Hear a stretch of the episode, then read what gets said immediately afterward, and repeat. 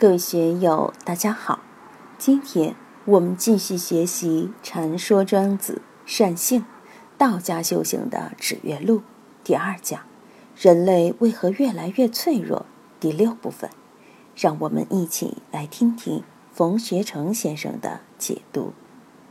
道无以兴乎世，是无以兴乎道。虽圣人不在山林之中，其得隐矣。这个就是大前提。这么几千年来，的确是道无以兴乎世。在西方中世纪，基督教政教合一将近一千年，在政教合一的这种社会里，道兴乎世了吗？西方人不承认，他们认为西方文明兴起是文艺复兴、宗教改革以后的事。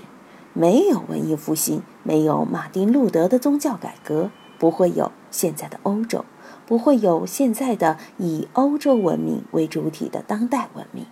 那么佛祖搞了那么多，新忽视了吗？他在印度辛辛苦苦创立佛教，到了中国宋代时，佛教在印度绝迹，印度都没有佛教了。道何以新忽视？自从佛教传入中国后，中国一样的乱象横生。佛教说是从东汉传入，严格来说不是，是从黄巾起义后三国时代开始，才实实在在的有佛教僧人传道的记载，主要是在洛阳和连云港、南京一带。佛教大规模的传入并兴起，是在三国两晋南北朝时，这都是中国的动乱年代。在动乱之中，佛教得以振兴，一直延续到隋唐。唐末禅宗开始兴盛，一直到两宋，这是中国佛教文明乃至禅宗文明最辉煌的时候。那个时候，道心忽视了吗？佛教心忽视是表面的，关键是世道人心是不是真的有了变化？当然，宋代还有点感觉，还是不错的。那个时候，在赵氏王朝的统治下。不管是北宋还是南宋，总体来说社会基本稳定，老百姓的日子也过得蛮顺的。现在网上不断有反映宋代文明的帖子，一些外国学者、西方学者也是讴歌宋朝。当时中国的市民社会非常发达，那个时候有点儿道心忽视的感觉，但是很快被游牧民族、女真乃至后来的蒙古人。把这一切弄得干干净净，所以我们看道无以心乎世。西藏是雪域净土，从宋朝一直到解放军进藏，将近一千年的时间，也是政教合一。自从吐蕃王朝瓦解后，西藏就是一个宗教的社会，纯粹的政教合一，而且社会性很弱。但是西藏是高原地带，贫穷落后。老百姓的日子非常贫困，用现代眼光来看，以前的西藏社会真是香格里拉吗？是不是就道以心忽视了呢？现在说贫穷不是社会主义，贫穷也不是极乐世界呀。那么道要心忽视，应该怎么看？老庄笔下鸡犬之声相闻，民至老死不相往来，肯定不是富裕的社会。肯定是贫穷的社会。我们现在面对的这些现象，怎么去判断？怎样去取舍？已经拥有财富的，愿意到深山老林里去，与自然打成一片。但他现在与自然打成一片，绝非是山里的老农那样过日子了。他们都是揣着美元到山里去，去消费，去清闲的。山里建别墅，家里有卫星通讯，有现代化的一切。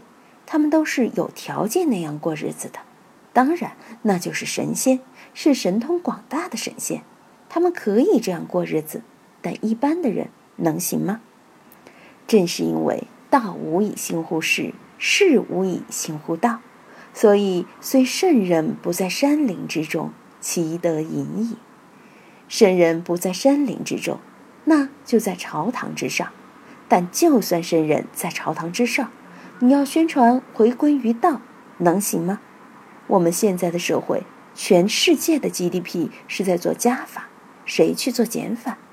对地球已容纳不下的人口，谁在做减法？没有减法，只有加法。政府要做加法，银行要做加法，企业要做加法，白领要做加法。欧洲社会福利负担不起了，要减一减福利，延长一下退休年龄，马上引起整个社会的反抗。法国前一阵的大罢工，全国几乎瘫痪了，就是动了一下福利嘛，也就是社会福利做做减法，百姓就坚决不接受。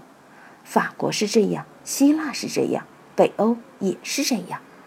我们现在从中央到各路诸侯，要在经济上做减法，能减吗？谁敢去减？